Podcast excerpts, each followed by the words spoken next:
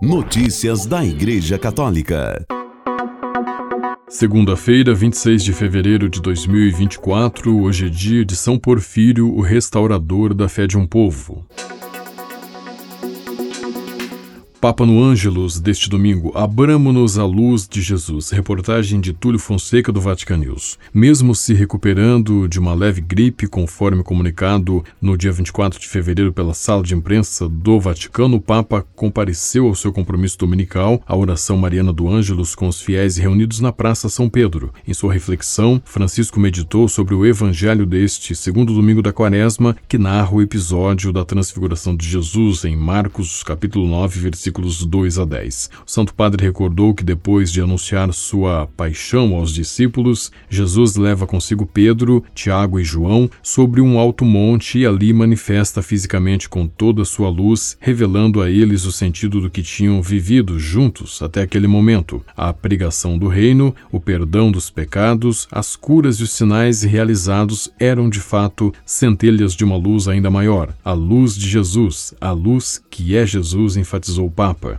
Segundo Francisco, é isso que os cristãos são chamados a fazer no caminho da vida, ter sempre diante dos olhos o rosto luminoso de Cristo. Abramo-nos à luz de Jesus. Ele é amor e vida sem fim. Ao longo das trilhas da existência, às vezes tortuosas, busquemos sua face, repleta de misericórdia, de fidelidade e de esperança. Pontífice destacou que a oração, a escuta da palavra, os sacramentos, especialmente a confissão e a Eucaristia, são importantes auxílios para seguir este percurso e completou: Eis um bom propósito para a Quaresma: cultivar olhares atentos, tornar-se exploradores de luz, exploradores da luz de Jesus na oração e nas pessoas. Por fim, o convite do Papa a uma reflexão interior. Em meu caminho, mantenho os olhos fixos em Cristo que me acompanha.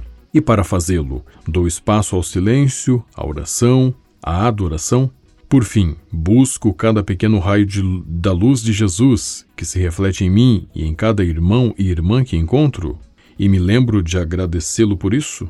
Maria, resplandecente da luz de Deus, nos ajude a manter o olhar fixo em Jesus e a nos olharmos mutuamente com confiança e amor, concluiu o Papa Francisco. Notícias da Igreja Católica. O apelo do Papa Renovo o meu mais profundo afeto ao martirizado povo ucraniano. Reportagem do Vatican News. Dois anos, 24 meses, 730 dias de ataques, bombardeios, mísseis, drones, prédios, casas e igrejas destruídos, cidades arrasadas, vidas destroçadas, famílias destruídas, sofrimento, a dor coletiva pela guerra na Ucrânia que parece não ter fim e que chegou ao seu segundo aniversário é acompanhada pelo Papa que no final do Ângelus expressa sua proximidade com essa terra imediatamente descrita como martirizada, pedindo que aquele pouco de humanidade seja redescoberto como um impulso em direção a uma solução diplomática para uma paz justa e duradoura. Francisco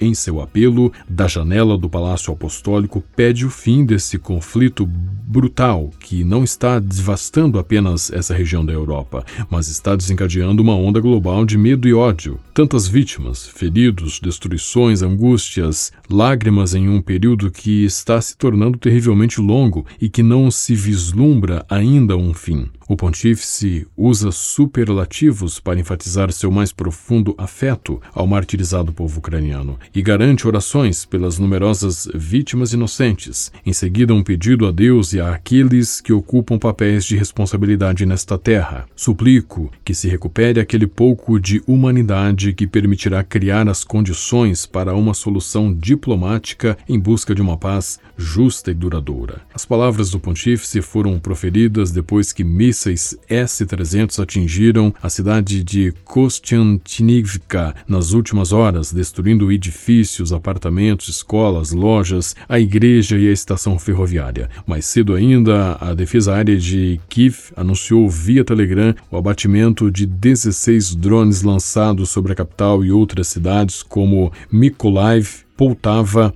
Zaporizhia e a região de Kherson. Além disso, o exército ucraniano afirmou ter matado 810 soldados russos em 24 horas. Um rastro de derramamento de sangue e devastação que o Papa espera que termine logo, não apenas na Ucrânia, mas em todas as áreas do mundo feridas pela guerra. Não nos esqueçamos de rezar pela Palestina, por Israel e por tantos povos devastados pela guerra e de ajudar concretamente aqueles que sofrem. Pensemos em tanto sofrimento, pensemos nas crianças feridas e inocentes. Notícias da Igreja Católica. O Regional Nordeste 4 da Conferência Nacional dos Bispos do Brasil decidiu abolir as espórtulas dos sacramentos, batismo, crisma, eucaristia e matrimônio. O decreto assinado no último dia 16 só entra em vigor em 24 de dezembro deste ano. Nós entendemos que esta decisão é fruto de um processo que vem sendo amadurecido no nosso nível de reflexão e de experiência de fé, que fazemos junto aos fiéis e aos padres para que, de fato, a gente busque os caminhos de sustentação da nossa igreja através da administração dos sacramentos, disse a agência e o bispo de Oeiras, no Piauí, Dom Edson Soares Nobre, secretário do Regional do Nordeste 4, que abarca todas as dioceses do estado do Piauí. Notícias da Igreja Católica. A indústria transgênero trava uma guerra às famílias que chega a tentativas do governo dos estados de afastar as crianças de pais que se recusam a facilitar as transições de gênero dos seus filhos, disse o presidente do American Principles Project, Terry Schilling. Schilling, que é católico, falou em um debate na Conferência de Ação Política Conservadora é, na quinta-feira, 22 de fevereiro, em National Harbor, Maryland. O painel Gênesis 1:27, em referência à afirmação bíblica de que Deus criou o homem homem sua imagem, a imagem de Deus o criou. Homem e mulher ele os criou, tratou dos governos estaduais que impõem a ideologia de gênero às famílias e permitem a realização de operações cirúrgicas de mudança de sexo em crianças em mais da metade do país. Os palestrantes referiram-se especificamente à Indiana, onde o governo estadual tirou um jovem de 15 anos da custódia dos pais depois que o adolescente começou a se identificar como mulher. Os pais católicos Mary e Jeremy Cox se recusaram a tratar o filho como menina e ele teria desenvolvido um distúrbio alimentar.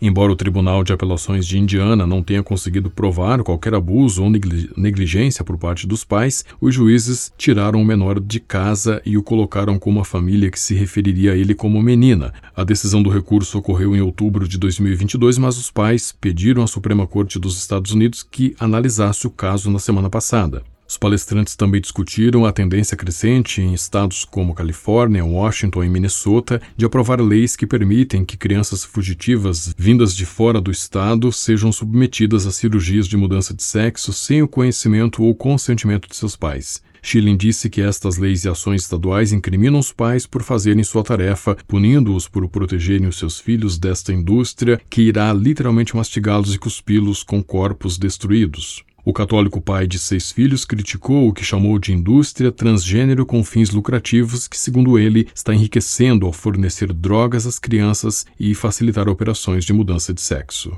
Notícias da Igreja Católica. Bispos espanhóis manifestaram condolências pelas quatro vítimas fatais de um incêndio ocorrido na tarde de quinta-feira, 22 de fevereiro, num edifício em Valência, o edifício de 14 andares no centro da cidade que começou a arder na tarde do dia 22. O revestimento de poliuretano da fachada e o vento forte aumentaram as chamas. Além dos mortos, o incêndio deixou ao menos 15 feridos. Cerca de 500 pessoas conseguiram escapar do edifício. O arcebispo de Barcelona, cardeal Juan José Almeida, presidente da Conferência Episcopal Espanhola, disse que as imagens do edifício completamente queimado em Valência enchem os nossos corações de dor. Dom Almeida enviou uma saudação fraterna ao arcebispo de Valência, Dom Henrique Benavent, e condolências às famílias afetadas. Com a colaboração do Vatican News e da agência ICI, você ouviu o Boletim de Notícias Católicas que volta amanhã. Notícias da Igreja Católica.